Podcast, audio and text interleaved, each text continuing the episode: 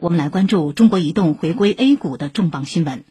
中国移动昨天发布公告，公司首次公开发行 A 股股票的申请材料已获中国证监会受理，A 股招股说明书昨天已刊载于中国证监会网站。此外，中国电信昨晚公告，公司 A 股股票将于明天在上海证券交易所上市。中国移动如果回 A 顺利实施，三大运营商将齐聚 A 股。根据招股书，中国移动拟公开发行不超过九点六五亿股 A 股股份。中国移动披露，公司将在五 G 精品网络建设项目、新一代信息技术研发及数字生态建设项目等五个项目投资一千五百六十九亿元，拟投入的募集资金金额为五百六十亿元。其中，五 G 精品网络建设项目总投资达九百八十三亿元，拟投入募集资金二百八十亿元，占总募集资金的一半。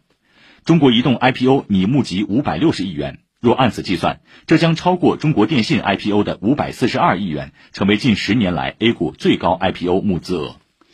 有数据显示，中国移动去年的净利润可以排在所有 A 股上市公司的第六位，位居 A 股非金融类上市公司第一位。今年上半年，公司经营业绩良好，保持快速增长态势。今年一到六月，中国移动实现营运收入四千四百三十六点四七亿元，同比增长百分之十三点八。其中，通信服务收入为三千九百三十二亿元，同比增长百分之九点八。公司规模净利润为五百九十一点一八亿元，每股盈利二点八九元，同比增长百分之六。分析认为，三大运营商在美股的股价被低估。无论是市盈率还是市销率，都跟不上互联网科技公司，甚至是一些制造业企业，所以三大运营商自身也有回归 A 股的需求。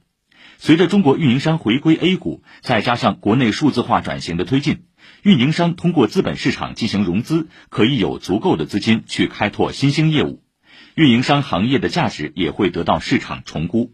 另外，电信行业三大运营商这样绝对优质的大型央企在 A 股聚首，也可以直接让 A 股投资者充分享受到电信行业高速稳定成长的市场红利，同时带动产业链的协同发展，促进中国资本市场更加稳定前行。